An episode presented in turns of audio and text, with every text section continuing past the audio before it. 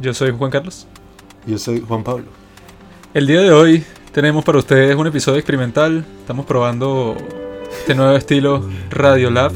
Que hay que estar claro que esto es una, no es un plagio, es simplemente un homenaje a estos tipos que, bueno, son uno de los pioneros de toda la historia de los podcasts. Y por eso es que vamos a contar esta historia muy interesante para nosotros y para el mundo entero a través de este estilo.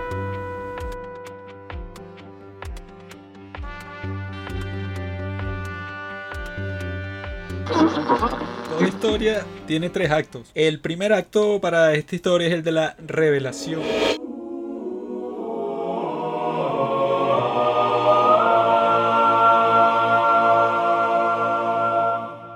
Nuestra vida en nuestra tierra natal creo que era bastante triste, llena de sufrimiento, llena... Era como estar caminando por ahí con una nube de lluvia justo sobre mi cabeza cuando ves que el resto de la gente al parecer la está pasando bien, la está pasando con un pocotón de chama, están pasando una noche bastante divertida en una discoteca o que si gente que uno ve que sí en restaurantes, en cosas así. Pero como uno es un joven desdichado, sin dinero propio, bueno, eso es más como una película de Hollywood y tu vida en sí cuando estás en un país así, bueno, es como que un poco bizarra. Yo tenía 17 años, Juanqui tenía Dos años menos, 21. 21. Y éramos dos jóvenes emprendedores que habíamos dedicado nuestra vida a los estudios, sin preocuparnos de las mujeres.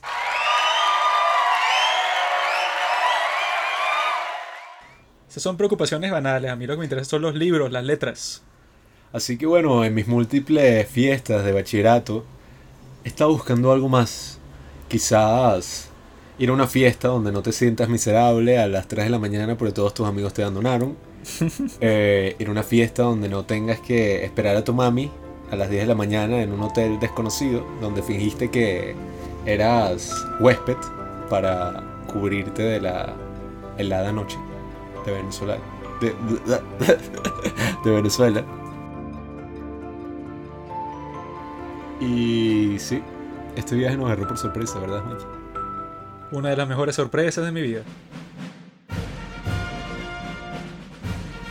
Y Juanqui no quería ir porque andábamos todos y que no, nos vamos a ir un mes y medio. Nosotros estamos a punto de revolucionar este país, así que si nos vamos un mes y medio nos vamos a perder cómo cae la dictadura de Maduro y cómo se instaura un nuevo orden mundial.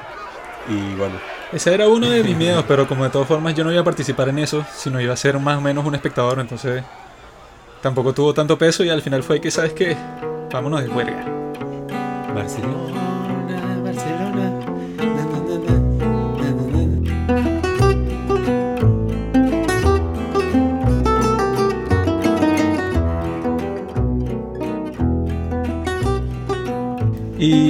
nuestro primer pensamiento cuando íbamos del taxi desde el aeropuerto hasta nuestro Airbnb, extrañamente, luego de un viaje como de 7 horas, fue sáquenme de esta mierda. Porque en mi país, como el transporte público no sirve, y creo que Caracas es la ciudad más peligrosa del mundo entero, peor que Siria, o sea, no sé qué coño de ciudad de mierda hay en Siria, pero o sea, es un país en guerra. Entonces, obviamente, por las calles tú no ves a ninguna mujer, mujer hermosa, pues porque las mujeres hermosas suelen ser acosadas por hombres no hermosos. Entonces, o sea, si yo soy un hombre hermoso, si yo fuera una mujer hermosa en Caracas, no querría salir para ningún lado que me vieran, sino con una barrera de metal de protección, mejor conocida como automóvil.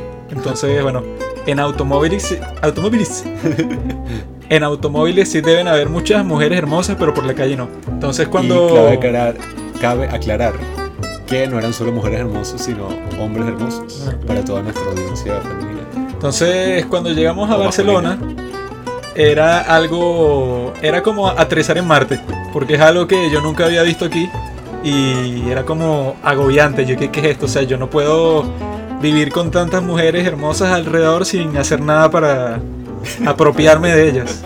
Creo que...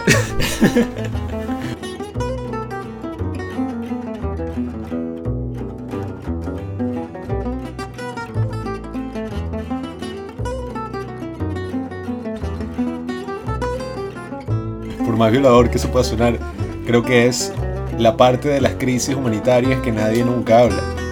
Cuando eres joven, estás cachondo y vives en un país donde el salario mínimo son 3 dólares, te pueden matar si sales a la calle de noche. Creo que nadie habla de los millones de jóvenes frustrados que abandonan el país para tener una oportunidad de cuadrarse una jeva en una rumba. Pero lo importante de aclarar es que si tú no tienes la experiencia que tuvimos nosotros de ver que si vas a un país así, en donde las cosas no están tan destruidas como en el tuyo, el proceso de cuadrarse a una chama, como es conocida en nuestra patria, en verdad es algo bastante simple. Porque es como que tú estés pescando, ¿no? Si estás pescando en aguas claras, ¿no? Puedes ver todos los pescados y sabes dónde lanzar la caña y, o sea, es, como que un mar que está lleno de peces. Eso es pescar en Barcelona. Tratas de pescar en Caracas y es como pescar en, en unos rápidos, en un río así de agua turbia que lanzas la caña y la corriente se la lleva y, te quedas sin caña y sin pescado.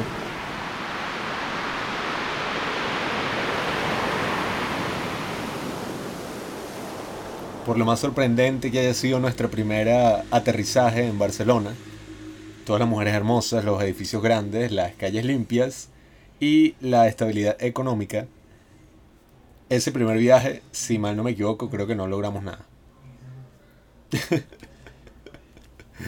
El éxito es un concepto extraño. Aunque bueno, también es otra cosa. La gente habla y que entre los hombres así como, ¿cómo es que se llama? Charla de casillero. Y que, ¿qué pasó? ¿Te, te cogiste alguna y tal? Pero en verdad, uno como joven, y no sé si las mujeres también se relacionan en este tema, en verdad yo tampoco es que estaba ahí como un loco y que, quiero coger, por favor, tal. Porque lo que suele pasar en un país como este es que volvemos al siglo XVIII y las necesidades físicas del hombre suelen ser reemplazadas por la profesión más antigua del mundo. que creo que ya todos lo entendieron, no hace falta mencionar. Hacer mantequilla. El honorable trabajo que hacen las prostitutas en nuestro país. Pero, ¿de qué estaba hablando? En el siglo XVIII los hombres simplemente compraban a las mujeres con una dote iban hacia el padre de la novia y que bueno, yo tengo tres cabras, cinco vacas y dos monos y hacían un intercambio, te doy todo esto y tú eso hace más fácil tu vida, tú me das a tu hija, hace más fácil la mía y listo. Ese era el intercambio que se daba en esos tiempos. Y teníamos un primo en el terreno que supuestamente nos iba a llevar a explorar la vida nocturna en Barcelona. Oh, sí. Lo que resultó en salir de vez en cuando con este primo a bailar salsa lo cual no sé hacer. Eh, pero como somos latinos y estamos en un país donde nuestro target eh, sentimental son gringas americanas que viajan desde Estados Unidos a Barcelona y quieren pasar un fin de semana exótico con un latino. Así que medio contorsionamos nuestro cuerpo un rato, bailamos algo de salsa que si me viera la gente de mi país probablemente se hubieran burlado de mí por siempre. Y no cuadramos con nadie.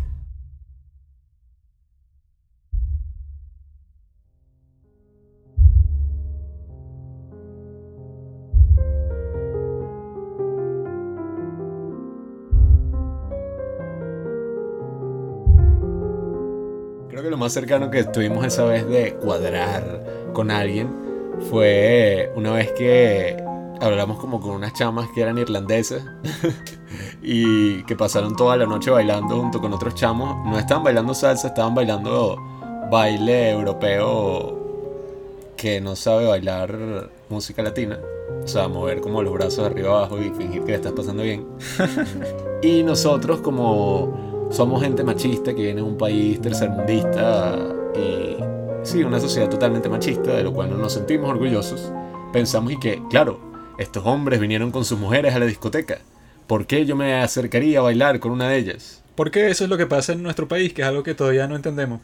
Si tú tienes novia y en muchos casos tienes, no sé, 35 años, ¿por qué? ¿Qué es lo que te lleva a ti a ir a la discoteca con tu novia y, viaja, y viajar y, y bailar todo ese tiempo? Mientras los jóvenes que vinieron solos para la discoteca a conocer mujeres como tu novia están pensando, y bueno, esa capaz está soltera, pero en, en el desarrollo de la noche se dan cuenta que no es así, se desilusionan y el índice de población baja y baja.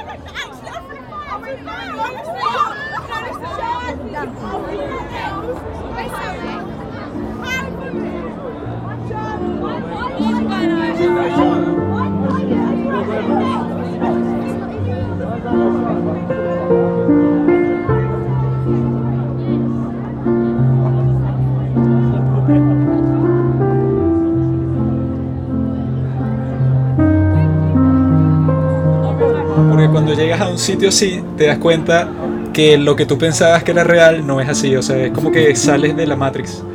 Nuestra Matrix era que nosotros pensábamos y que, bueno, estamos en un sitio, ¿no? Y vemos que hay varias gente en varios círculos que nosotros frecuentamos que tienen unas novias despampanantes, unas tipas espectaculares y todos ellos las tienen y nuestro grupo de amigos no tiene ni- a ninguna.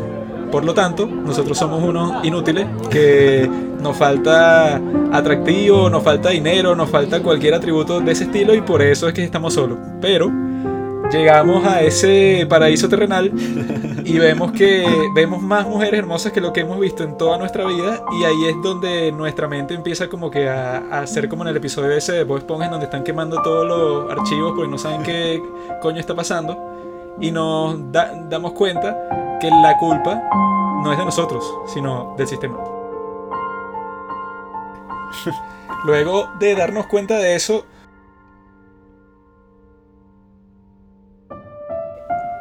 teníamos que pasar por esa fase para poder llegar a donde llegamos en el segundo acto. Claro, porque en verdad podríamos decir que el primer acto fue la gran revelación de que hay algo importante dentro de nosotros que nos hará conseguir a todas las mujeres del mundo y ser una especie de fantasía así tipo Hugh Hefner con su casa Playboy.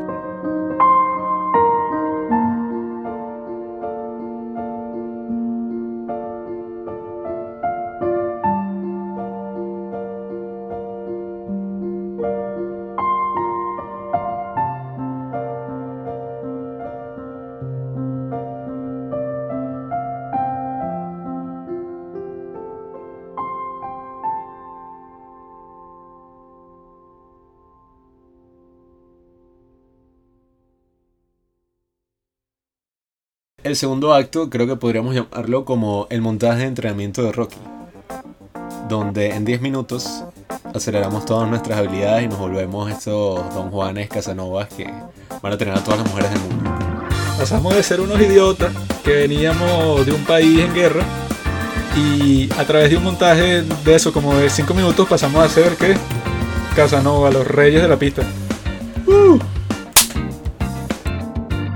Mientras nosotros creíamos que estábamos mejorando nuestras habilidades de pick-up y nos íbamos a volver en estos grandes Casanovas, en verdad eso no servía para nada.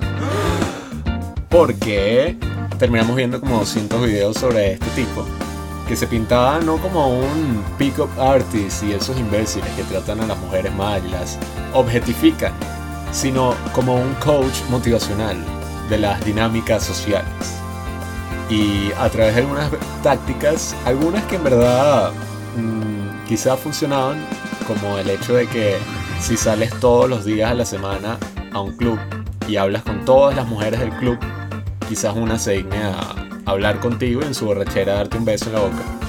Y quizás incluso tenga sexo. ¿Quién lo diría?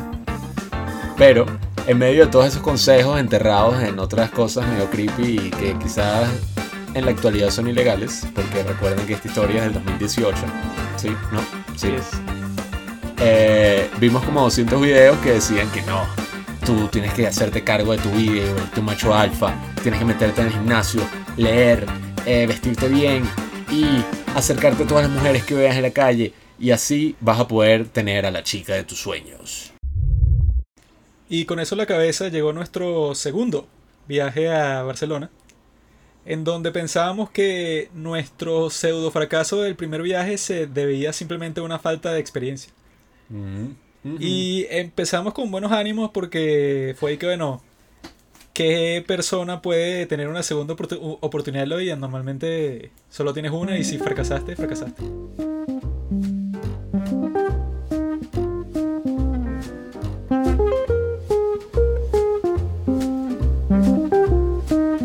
Comenzamos con bares, luego discotecas, luego discotecas de la playa y luego la playa misma. Porque empezamos con el mismo primo del primer acto, que nos volvió a recibir, esta vez conviviendo más con él.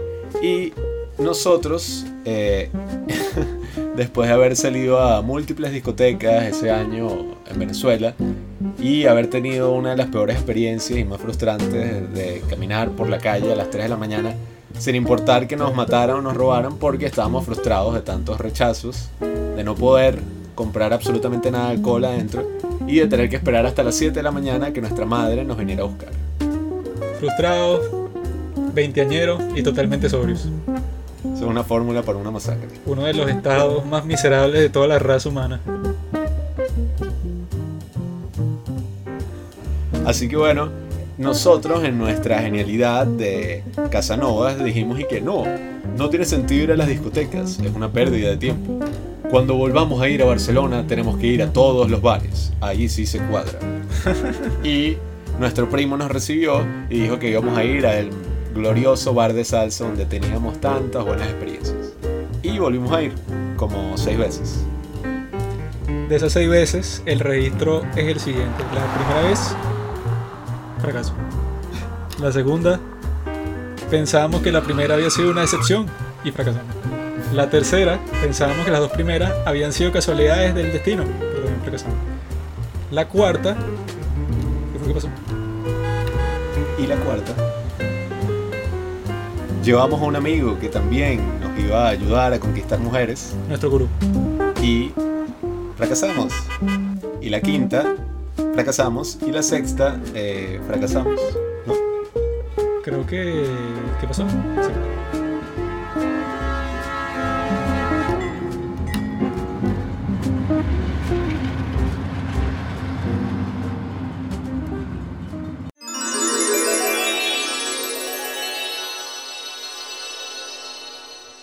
Los bares fueron solamente nuestro campo de entrenamiento, porque poco después nos daríamos cuenta de que nuestros familiares cercanos nos querían sabotear y, y no querían permitir que nosotros lleg- llegáramos al Olimpo, a la gloria de pasarla bien de noche en Barcelona.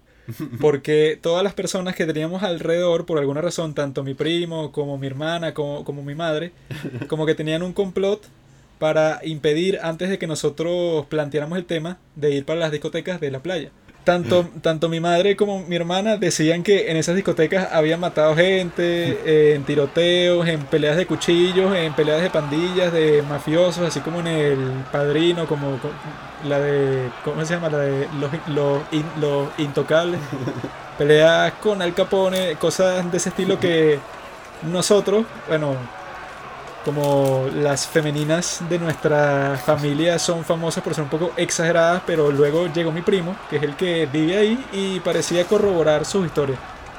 Pero nosotros, como uno aprende por cabeza ajena, queríamos llegar a esos lugares para ver si todas estas historias de terror eran ciertas, lo, lo cual nosotros pensábamos que no era así, sino que de lejos tú veías, era una fila de mujeres con, vestido, con vestidos apretados, haciendo fila Una fila de mujeres con vestidos apretados. haciendo fila para entrar a estos sitios mágicos en, en donde una mente de hombre joven como la nuestra, si tú ves eso, ¿qué es lo primero que vas a pensar? Bueno, yo tengo que en- entrar ahí a como de lugar. ¡Sexo!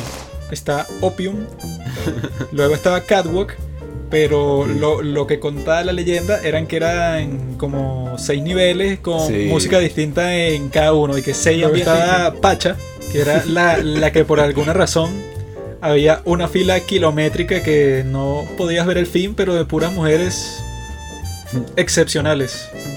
Porque aquí fue donde tuvimos otra revelación, aunque viene más adelante cuando ya nos adentramos, a la número 4, Shoko, que es nuestra discoteca favorita porque, Porque es como que asiática, ¿no? Choco.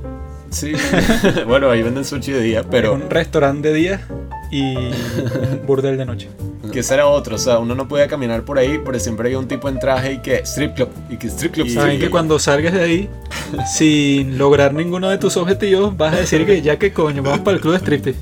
Sí, que, coño, no jodas. Choco es claramente la más cool, porque desde la zona de la playa ves como la zona de fumadores está iluminada completamente de rojo, porque la gente que es dueña de la discoteca sabe que el color rojo eh, hace a los seres humanos tiene el mismo efecto de con los toros. Tiene que, o sea, pintan a estas mujeres y a todos los hombres que entran en esa discoteca, los pintan de rojo, así lo quieran o no. Y todas las conquistas que se, que se den ahí están como que impulsadas por eso, porque ya cuando tú entras a esa zona inconscientemente, quieres correr.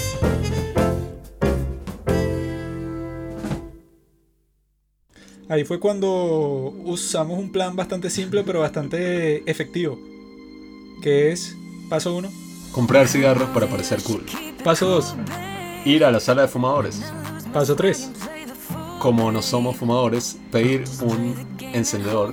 paso 4, Cuando las gloriosas mujeres de todas nacionalidades prendieran nuestros cigarrillos, sacaríamos conversación con la única frase que tienes que saber en inglés para cuadrar a una mujer en cualquier ciudad turística del mundo. Where are you from? Paso 5, Hablar y ver si puedes ir a bailar hasta que paso 6, irte sintiéndote glorioso porque hablaste con muchas mujeres o irte decepcionado porque la noche fue una ladilla, una mierda o como le llaman en sus países o eh, ¿cuál es el paso 6? el paso 6 es fornicación, el paso 8 es casamiento y el paso 9 es nacimiento de tu primer hijo. El paso 11 es divorcio, el paso 12 es reconciliarse después del divorcio porque en verdad ella no te engañó.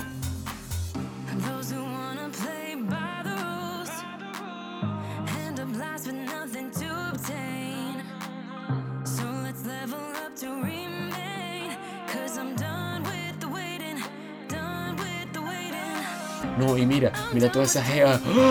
Eh, porque eran que si puras princesas del hielo. y jevas en verdad de todo tipo, o sea, Pura rusa, ucraniana, Y era, o sea, en verdad lo, lo emocionante es que eran como mujeres de todo tipo. eslovenas, O sea, había que si. búlgaras, Sí, o sea, incluso que si. francesas, Habían unas que parecían africanas y todo que. Coño, Italianas. Debe estar exótica. O sea, inglesas. en verdad cualquiera. O sea, estábamos como tan emocionados y que, bueno, cualquier mujer. Con tal que no fueran latinoamericanas, porque ya estoy aquí en este infierno, para mí estará per- estaban perfectas.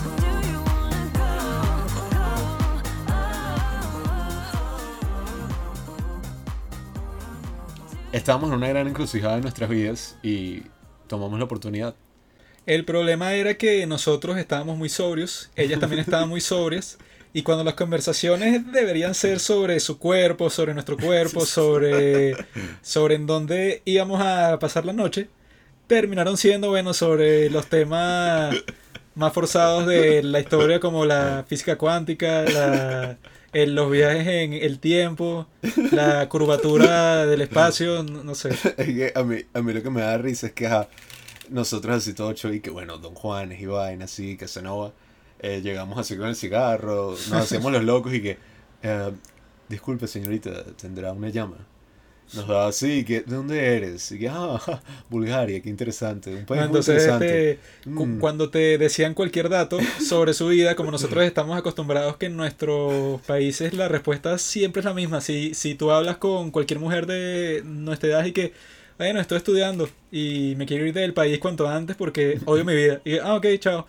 En cambio, con estas mujeres y que, bueno, tengo 20 años, llevo trabajando en la firma de mi padre desde que tenía 17, estoy estudiando para ser doctora, también quiero ser chef, tengo mi propio restaurante, algún día voy a tener mi propio hotel y voy a hacer... Y uno reaccionaba con bastante sorpresa.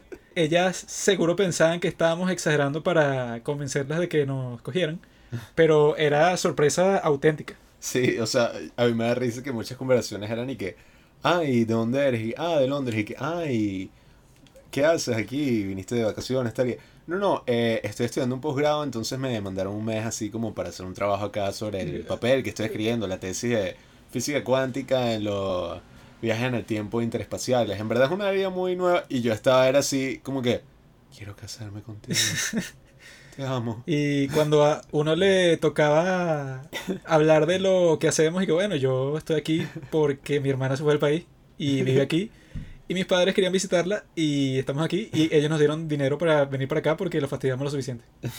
Y, o sea, llega un punto donde tanto hablar sobre todo, ya uno termina como que, bueno, eh, te deseo suerte en tu vida, eh, espero que puedas conseguir la respuesta. lo que Espero, buscando". es- espero que te den ese trabajo y que tu padre se cure del cáncer. Sí, o sea, Adiós. así y ya era como que ya llega un punto que una de dos, o sea, o yo decía algo así súper estúpido y que, bueno, eh, podemos ir a bailar salsa un día de... de- y, Chao. y las veas se iban, o llegaba la amiga y que, sí, eh, deberíamos ir a buscar un trago. Porque en verdad, esa vez creo que hablamos con como con tres, cuatro grupos de jevas, o sea, de, de parejas de jevas. Y nos dimos cuenta de algo muy importante. Que puede ser un consejo para todos ustedes, don Juanes, que divagan por la noche buscando a sus Julietas. Y don Juanas, ¿por qué no? Porque este es un podcast inclusivo. Si tú entras a una discoteca y cuando chequeas el ambiente ves grupos de cuatro o cinco mujeres, ese grupos de, esos grupos de cuatro o cinco mujeres no están ahí para estar contigo. Esas cuatro o cinco mujeres están ahí para bailar entre ellas, para emborracharse, porque probablemente alguna acaba de sufrir de un despecho bastante grave y están ahí simplemente para liberar endorfinas y sentirse bien y que la gente las vea y que las admire porque están todas buenas, etc. Ahora, si volteas tu cabeza y ves a un par de mujeres que vinieron ellas dos solas, esas vinieron para dos cosas. ¿Cuál es la primera, Pablo? Pasarla ahí. Una sílaba. Co, Sexo. co, Una sílaba. Sex. vinieron para dos cosas. Co, Head. entonces, si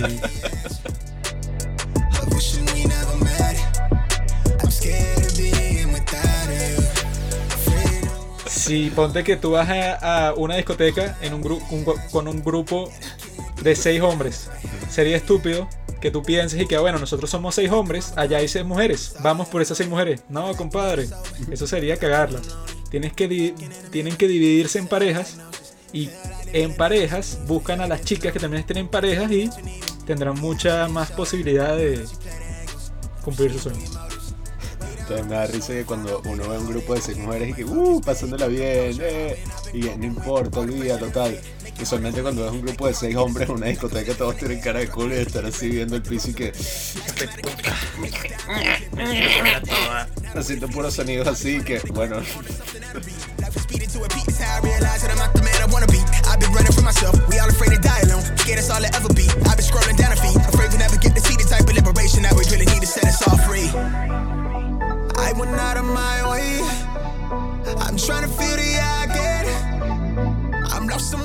Yo recuerdo que esa noche, luego de hablar con muchas chicas, nos pusimos a hablar con unos jóvenes españoles y yo les pregunté y que, mira, bro, está hablando con estas chicas, pero todas nuestras conversaciones son como les dijimos ahorita y que, bueno, súper formales, que sí, de todos los temas de la vida y no encontramos la forma de que sean casuales.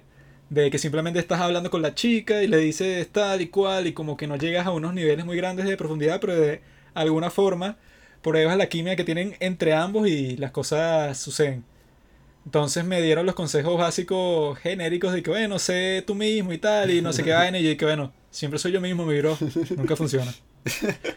Y ese era un tema de conversación que puedes tener con los hombres de la discoteca porque uh, se dan consejos los unos con los otros y así van afilando sus habilidades. eso es algo muy sorprendente en las dinámicas sociales, pero de verdad.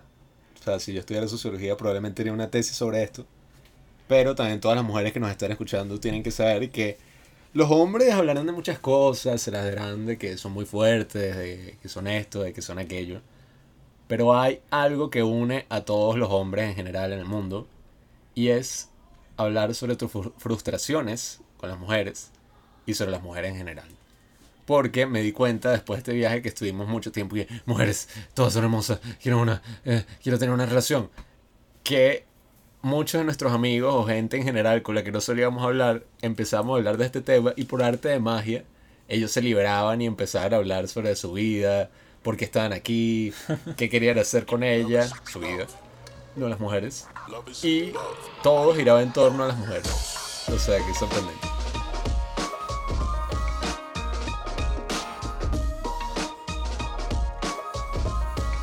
Y uno de los acontecimientos más importantes de la noche fue cuando descubrimos un mundo subterráneo que estaba justo al lado de nosotros, pero que nadie solía mencionar. Existen unas escaleras que dan a una serie de aproximadamente 20 mini discotecas y bares que puedes entrar gratis a todos y tienen la mayor variedad cultural del mundo.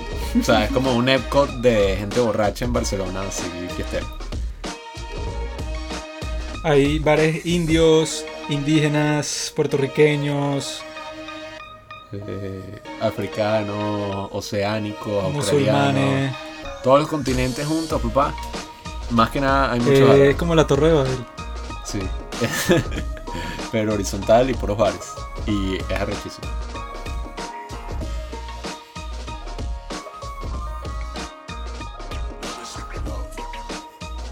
Aunque bueno, eh, creo que aquí fue nuestra gran revelación, pero yo me acuerdo que vimos todos esos bares y dije, ¿será ese lugar del que tanto nos han hablado? ¿Será ese lugar del que La- algunos amigos? La tierra prometida. y que, Moisés. Entonces me acuerdo que dije, ya va, vamos a entrar a este bar a comprar agua. Porque, ajá, estoy mamado, no sé, estoy cansado. Entonces entramos al bar y estaban poniendo pura música así, latina, eh, rumba, perreo viejo y puyugo. Y yo le dije a Juan, que verga, esta es la mejor discoteca del mundo y tal. Y,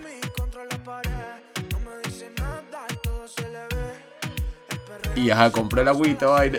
Y que me volteo y que, ajá, Juanqui estaba al lado mío, ¿dónde está? Me volteo y hay una pequeña tarima donde hay como tres chamas bailando. Y O sea, está así como que parado así todo tieso y hay como que esta chamita así medio gordita que está abrazando a Juanqui bailándole encima todo borracho y que y agarrándolo. Y yo no sé si era mi interpretación así semi borracho, pero yo creí que Juanqui estaba tratando de irse y esta tipa le estaba agarrando y Juanqui se puso como a bailar, o sea, como que a mover los hombros. Yo volteo y veo a esta señorita. Y como fue una situación un poco incómoda para mí, yo dije, bueno, ya qué coño, me voy a poner a bailar porque en verdad no sé qué implica esta situación que ella esté montada en la tarima. Y empieza a tratar de bailar conmigo que estoy abajo y está de espaldas a ella. O sea que ella debe tener bastante confianza para hacer eso con un tipo que ni le está viendo ni nada. Pero me estoy subiendo a esta tarima. Siento que alguien me da una nalgada que a ese punto de la noche ya no está pensando en nada en específico. Y fue que, bueno, ¿qué coño? No sé, o sea, como que no me importó para nada. Una cosa llevó a la otra y lo próximo que sé es que me estoy besando con esta tipa. No sé cómo las cosas llegaron hasta ese punto, pero bueno. eh, lo, lo agarraron así, pero con la. Lo acosaron sexualmente. O sea, lo agarraron así con la táctica más bestia que le dieron una largada. Y vente. me, me trataron como una prostituta, pero me gustó. pues.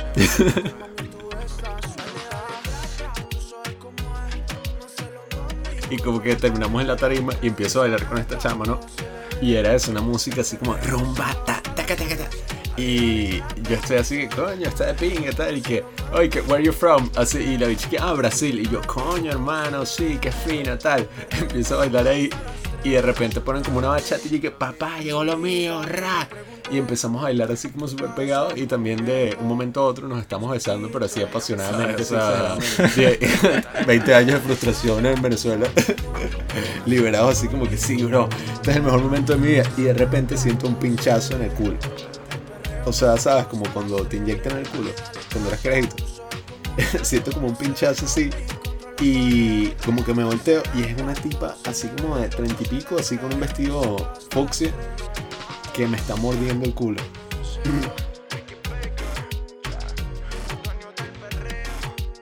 Lo que a mí me pareció extraño es que la música se paró de la nada cuando yo me estaba besando con esta chama y como que ella cambió com- completamente como si fuera un robot, nos dejamos de besar y lo próximo que veo es que esta señora con el vestido fucsia Y esta chama me están viendo con una expresión como diciéndome que, bueno, vete de aquí. Y que, bueno, hasta, hasta luego, buenas noches. Bueno, Y me largué.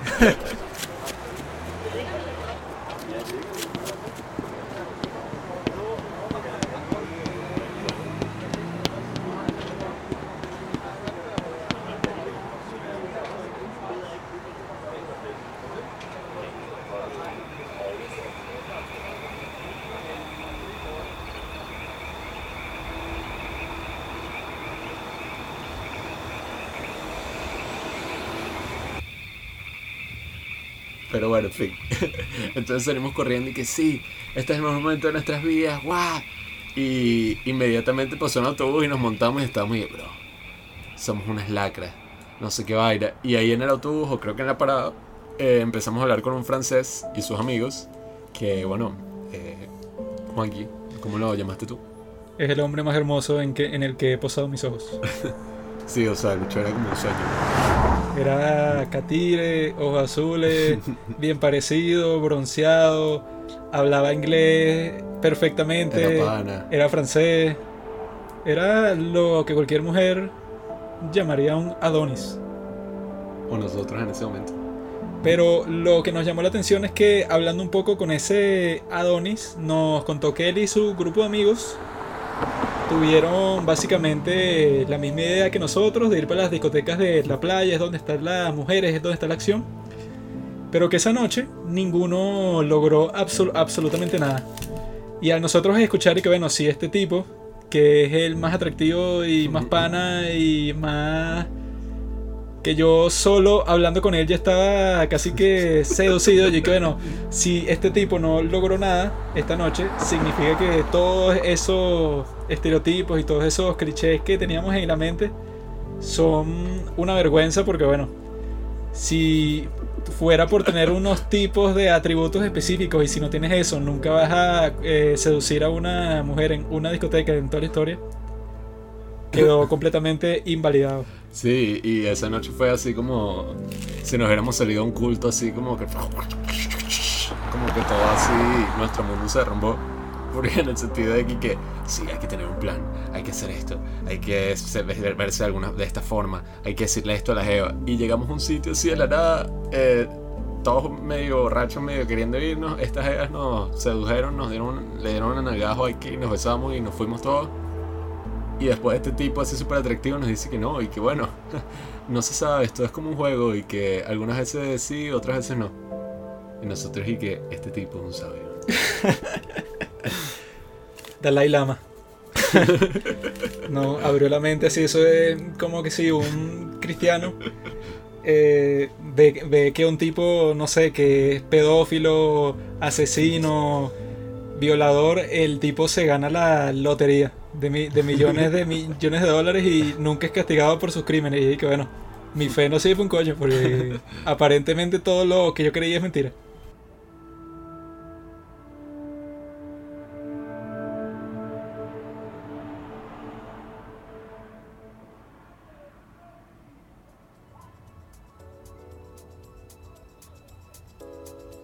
Yo creo que pasamos las mejores noches así de rumba que hemos pasado porque estábamos relajados. eh, Ahí ya estábamos en la zona porque conocíamos cómo se, se batía la, la- cómo se batía la manteca. Fuimos con nuestros cigarros relajados a la zona roja de fumadores y se nos acercaron. Yo creo que como en total eran puros grupitos, se nos acercaban así de chamas y que, hola, ¿qué tal? ¿Qué hacen aquí? Ajaja, qué fino, güey. Y empezamos a hablar, o sea, conocimos unas italianas que eran super panas y además Me eran acuerdo súper que apenas entramos a la zona de fumadores, una chama se dispuso su cigarro encendido hacia nosotros como para prenderlo. O sea, para que nosotros Ah, sí. prendiéramos nuestro cigarro con el suyo, pero sí, o sea, casi sin ha- haberle dicho nada. Y ¿qué? ¿Qué está pasando? Mikey, ajá, como que dijo su edad y la bicha se rió y que, y que, no, y que, jaja, que son demasiado jóvenes y que, ay, ¿tú ¿cuándo tienes? Una tenía que si 30 y otra tenía como 35. Empezamos a conversar con estas chicas que eran de Suiza, que ya para nosotros es que sí, lo más exótico de la historia, porque bueno, geográficamente yo creo que ni puedo decir dónde queda Suiza, pero yo estaba de que verlo. Estas tipas deben estar súper educadas, deben saber como seis idiomas. Estaban estudiando cosas que en mi país yo creo que ni existen. Y yo con cualquier cosa que decía, yo que claro, claro, no, sí, sí, sí. O sea, estaba como que totalmente infatuado con la situación. Yo estoy hablando con mi chica y en la esquina de mi visión periférica veo que Pablo se puso a bailar reggaetón con esta mujer, pero en la zona de fumadores cuando todos los demás están conversando, ellos están bailando. Y yo en mi mente pensé, bueno, este tipo como que no pudo aguantar sus urgencias y dijo, bueno, aquí mismo es. Entonces yo lo que pensé es que, bueno, estas chamas, ya yo había en la conversación como que sugerido la idea de que, ah, yo soy latino, bailo salsa y tal. Y, y casualmente esta chama dijo que ella en un intercambio eh, académico que tuvo en Estados Unidos, ella hizo unas clases de salsa y, y no sé qué vaina, entonces es- eso fue como que un golpe de suerte y yo usé eso mismo y que bueno, pero aquí al lado si bajamos unas escaleras hay un bar de salsa, así que si te quieres llegar, y bueno, fino. Entonces le dije a Pablo y salimos de la discoteca agarrado de la mano cada uno con su jeva y bueno, ahí yo me sentía que era el rey de España.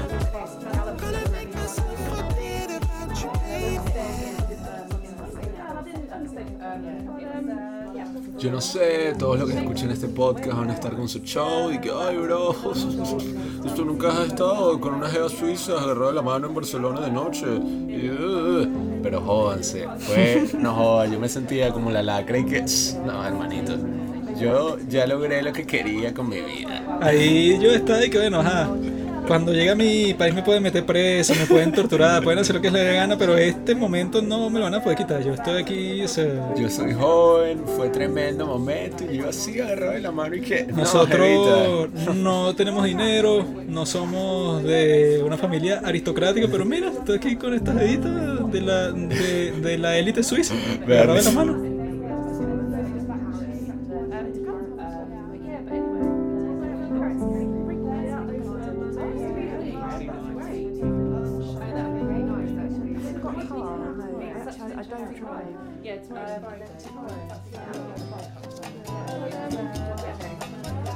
Empezamos a bailar salsa, bailamos salsa, pero literalmente como una hora y media. O sea, pero seguido. O sea, no es y. No, o sea, literalmente sudamos ambas borracheras, las de la Jeva y las de nosotros bailando salsa hora y media, así que ya está ahí.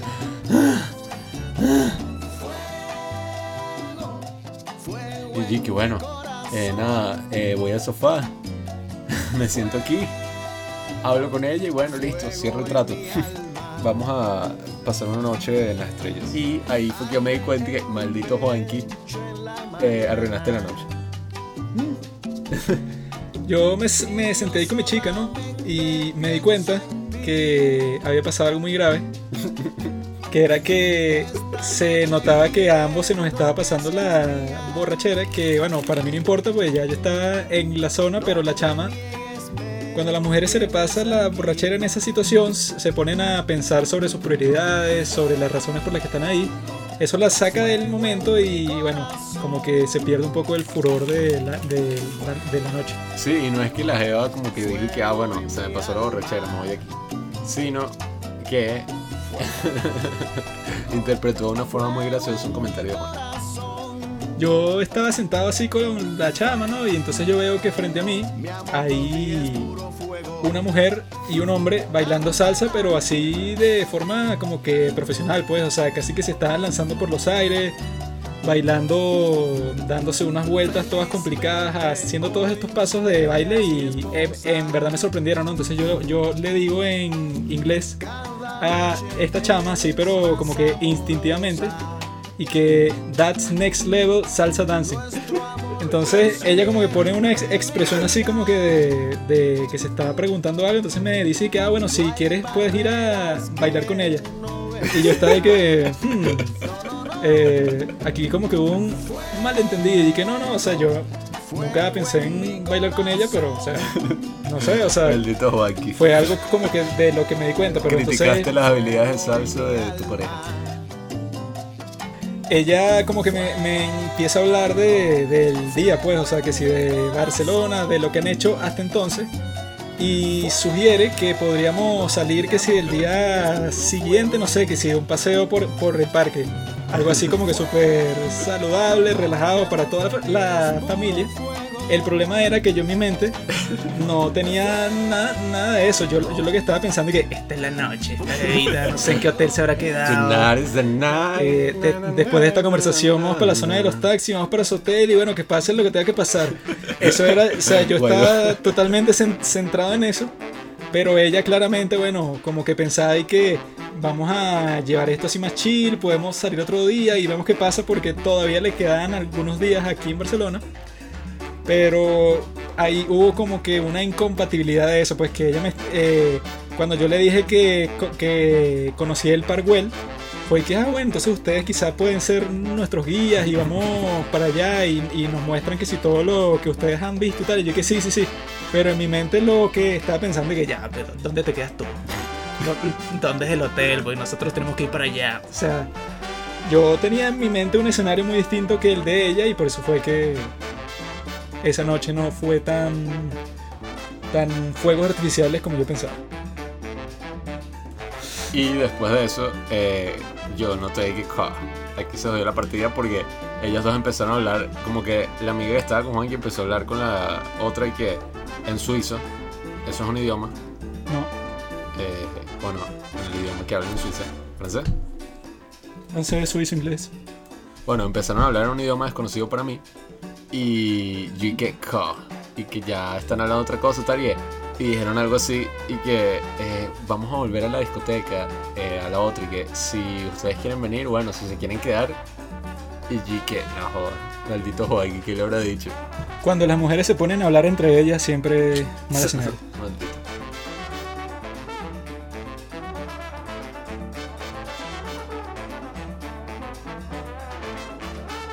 Bailamos ahí tecno un rato ya estaba cerrando la discoteca estaban empezando a poner las mesas para el día siguiente porque en verdad era un antro de noche y un restaurante de sushi de día y nada o sea nos estábamos yendo hablé con esta jevita suiza y le pedí su número de teléfono eh, me lo dio, quedamos ahí a ver si hacíamos algo el día siguiente y listo. Nos fuimos como si fuéramos las mayores lacras en la historia de la humanidad. Tenemos esas dos chicas en Instagram y, Mm. o sea, nosotros las seguimos, ellas nos siguen a nosotros, pero no saben español, así que nunca escucharon esto. Íbamos hablando de qué arrecho, mira, pudimos hablar con estas chamas, bailamos salsa, ell- ellas compartieron su cultura, nosotros compartimos nuestra cultura, mañana compartiremos más cultura aún y otros fluidos.